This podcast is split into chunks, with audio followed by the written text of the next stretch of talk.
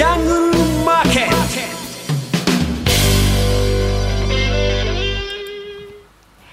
ゴーゴージャングルマーケット。このコーナーは、投資家の英知をすべての人に、投資コンテンツ e コマースを運営するゴゴジャンの提供でお送りします。このコーナーでは、ラジオ日経で人気の高いパーソナリティをゲストにお迎えし、相場の見方を伺っていきます。今日のゲストは、スプリングキャピタル代表の井上哲夫さんです。聞き手は佐藤さんお願いします。井上さんよろしくお願いします。井上さん、はい聞こえますか？よろしくお願いします。よろしくお願いします。上半期終わりましたね。終わりましたね、アメリカ。すごい数値。すごい数字になっちゃいましたね。そうですね、ナスダックなんてね、あまあ、1971年からできた指数ですけどね、最大の下げ率ですよね、上半期ではね。そうですね。ダウも、ね、60年ぶり？60年ぶりですね。これね、ただね、15.3%なんですけど、ええこれって第8位なんですよね。あ、じゃあ過去にはもっと、あそうそう。ただ1962年が一番新しいんですよ。それ以外はもう1940年より前の数字なんで、えだから1962年からで60年ぶりって言われてるんですが、これ60年前ってこれキューバ危機で、えなるほど。うんこの時のアメリカ大統領ケネディですからね。なんかすごい歴史を感じますね。だから日本でカラー放テレビでカラー放送の準備をしてる頃ですよ。ああ、そうですね。そう考えてみると、だからそんなのあんまり参考にしなくていいんじゃないかなと思うんですよね。ねうん市場規模もね、参加者も違いますからね。そうですよね。と思うんですけれども、ダウは15.3%、SP500 は20.6%なんですよ。ええで SP500 も20.6%ってちょっとまあキーなんですけれども、はいじゃあ日経平均はっていうと8.3%、うんトピックスは6.1%の下落率なんですよ。あ救われたなっていう印象あるんですけども、えこれ完全に表面上なんですよね。、そうなんですね。うん、それでね、あのストックス600ってヨーロッパはいのその代表的な指数がありますけれども、これ、上期16.5%落ちてるんですよ。あだから世界の年金とか、いわゆるソブリンウェルスファンドが見る、えー指数としては、アメリカ20.6、日本6.1、ヨーロッパ16.5なんですが、大切なのはこれ、ドルベースで見ることなんですね。そうですね。うんこれはあの彼らヘッジしないんで、為替のヘッジはしないんですよね。そうなると、これ、ドルベースで見なきゃいけなくなってきて、ドルベースでね、トピックスの6.1%って、去年の年末の為替と6月末の為替で計算すると、下落率が20.4%。で SP500 が20.6%で、トピックスで20.4%落ちてるんです。はい。全然救われてないんですよ。日本の投資家が救われてるっていうか、傷が浅く済んでるんですね。だから iPhone がいきなり4万円値上がりするわけなんですよ。うん。なるほど。うんうんで、ストックス600、16.5%って言いましたけれども、はいこれあのドルベースで引き直すと23.1%落ちてるんですよ。なんとトピックスよあの S&P500 よりも下落してるんですよね。うんだいずれもやっぱりあの年金が見てるしあの指数っていうのは20%落ちちゃったよっていうことなんですよね。で当然ね、彼らも例えばファンド・オブ・ファンズ、いろんなヘッジファンドを入れてて、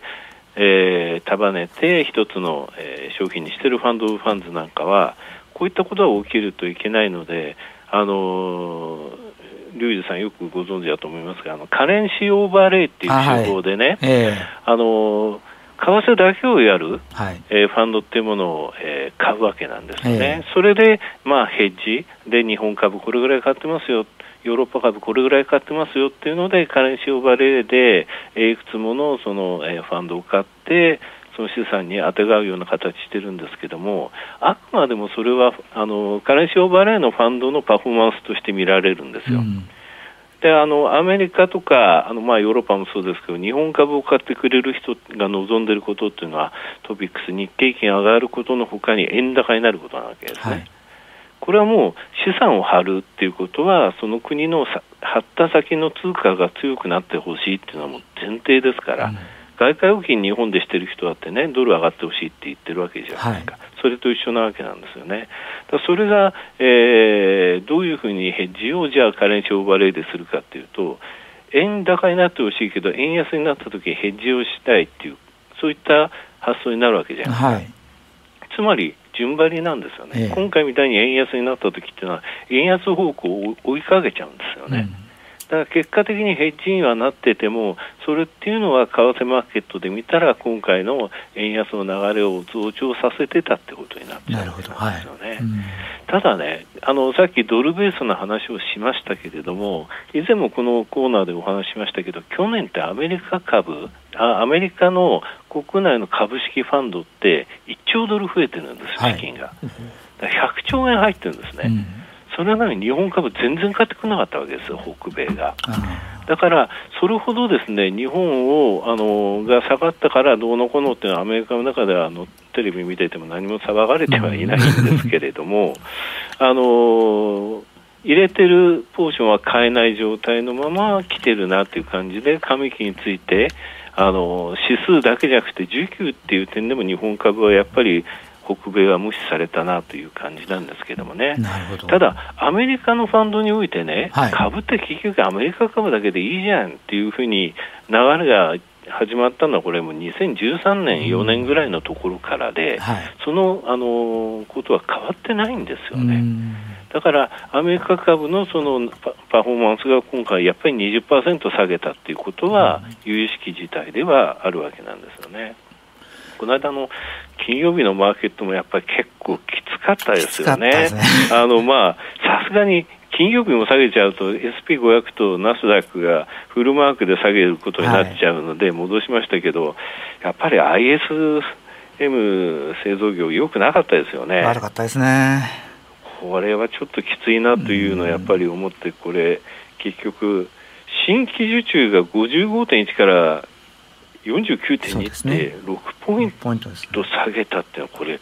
すごい厳しいことですよね、んだからさすがに、初めあの、アメリカマーケットマイナスで始まったんですけども、途中からね、こんなに悪かったら、もう利上げできないんじゃないかって、そういう話が結構出てて。であと、トレジャリーとアメリカの株とですね原油って今、先週見てて、あれ、綺麗に連動してるな、誰も逆らわないなっていう感じになってましたよね。はい。でまあ、先週はニューヨークの、えーあニューヨークじゃあのアメリカの、ね、トレジャリーが3週間ぶりに3%、えー割る場面があったっていうのもあって、これはちょっと、まあ、債券は買われたと。うんで、えー原油についても105ドルのところからまた戻ってきたっていうので、まあ、金曜日は戻れたんですけどね、それをあのそのまま日本、えーなんとか今日はつなげたっていう感じではあるんですけどもね、ただ、まあ、よく言われてますけど、ベアマーケットラリー、はい。弱気相場の中のあの自立反発的な戻しっていう、うん。そういった状態が続いてて、トレンド線としてはちょっとまあ下向きが続いてるんですけど、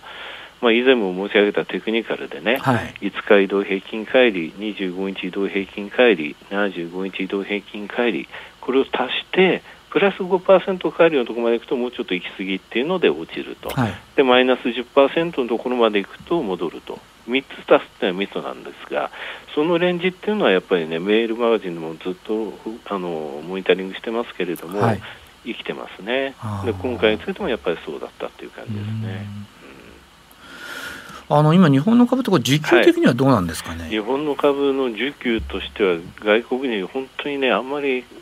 動いてくれてないっていうところなんですが、えアメリカの方でもね、例えば6月って SP の11業種、全部マイナスになりましたでしょえ。はい。で今までって下が下がるときってナスダックとかいわゆる成長株がぶわっと売られてたのが6月ってね結構ねオールドエコノミーの銘柄とか主力株ダウのあの構成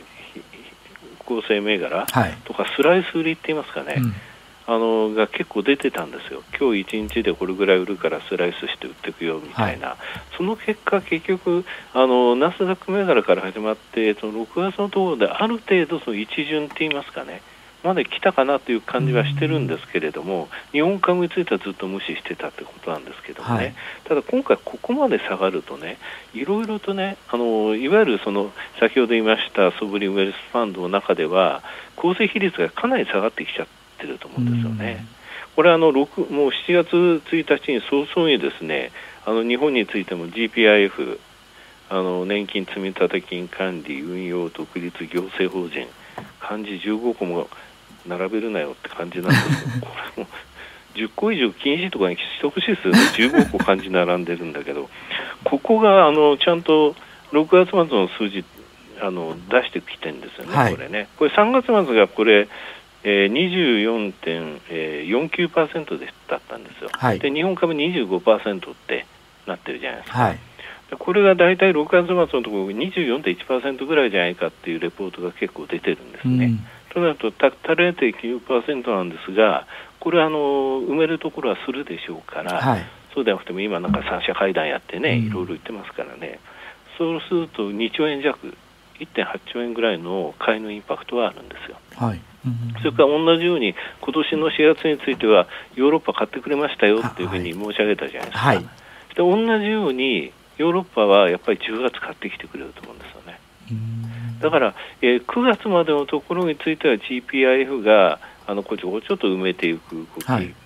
はいまあ、唯一買い支えっていうかな、あとは先物の買い戻しですかね、それで10月のところは欧州の現物買いを期待したいと、はい、ただしトレンドとしては、そんなにいきなりその、えー、ベアマーケットラリーから本当ラリーになるような状況にはなってないということですよね。あのアメリカってやっぱり、なんていうか、今回もあの、えー、GDP now、アトランタ連銀、これで、えー、あの 2%, 2を超えるマイナスに4、6月になっちゃいましたよね。で1346、2クォーター連続で、えー、マイナスになるとテクニカルリセ,、リセッションって、こういう時テクニカルって使うんですよね、アメリカってね。あのトピックスも1月の初めの、SP500 も1月初めの高値から20%落ちたので、うん、テクニカルベアとかですね、うん、そういうもうテクニカルなんちゃらってあんまり良くない言葉が今年の上期がずいぶん聞かれたなって感じなんですけどもね。うん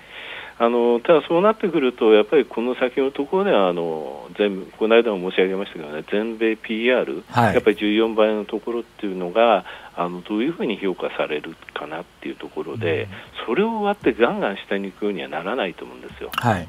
そうなると本当にもうあの利上げこのまま続けていいのって話、うん、金曜日のマーケットの話っていうのはやっぱり出てくると思いますので、あと債券についてもね、結構ね、売り物溜まってるんですよね。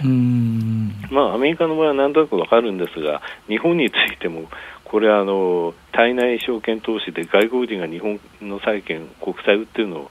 あの数字が出ちゃったんですよね。はい、これ日銀どういうふうに見たかなと思いますけどもね、あと先物の売りがちょっと溜まってるんで、それもあってね、あの買い戻されるっていう動きもあってそれほどそのあの金利っていうのは動かない状況にはなってくれててそこはあの日銀嬉しいんでしょうけれどもね。ただもうドイツ国債がもう1.6、1.7あるところで、ね、これついこの間までマイナスですからね、ね。うん、じゃあ日本とドイツってどっちの方がインフレにうるさいかって言ったらドイツですからね。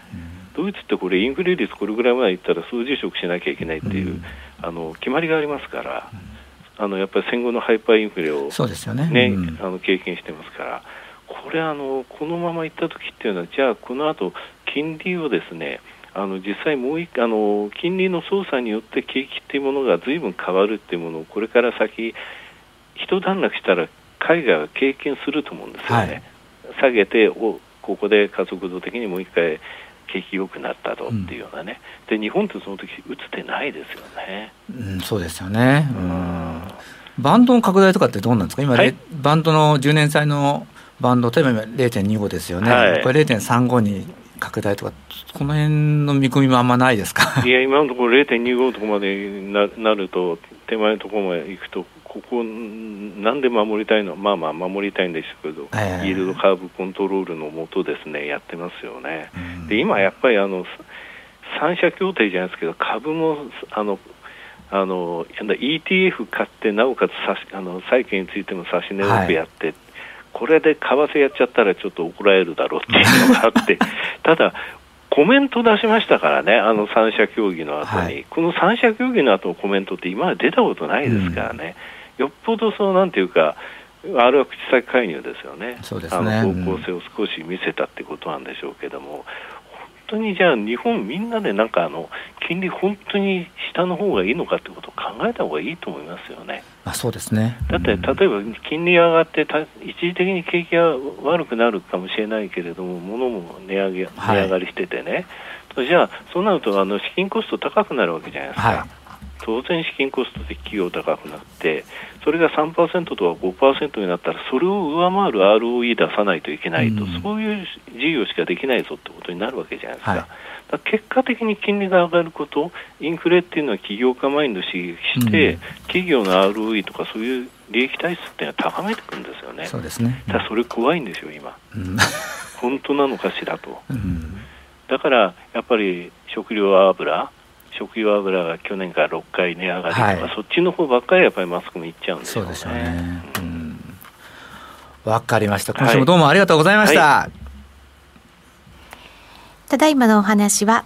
えー、スプリングキャピタル代表の井上哲夫さんでした。井上さんは午後ジャンでメールマガジン井上哲夫の相場の潮流を毎日配信していらっしゃいます。月額税込みで4500円。お申し込み詳細は番組ホームページの午後ジャントレードサロンのバナーからご確認ください。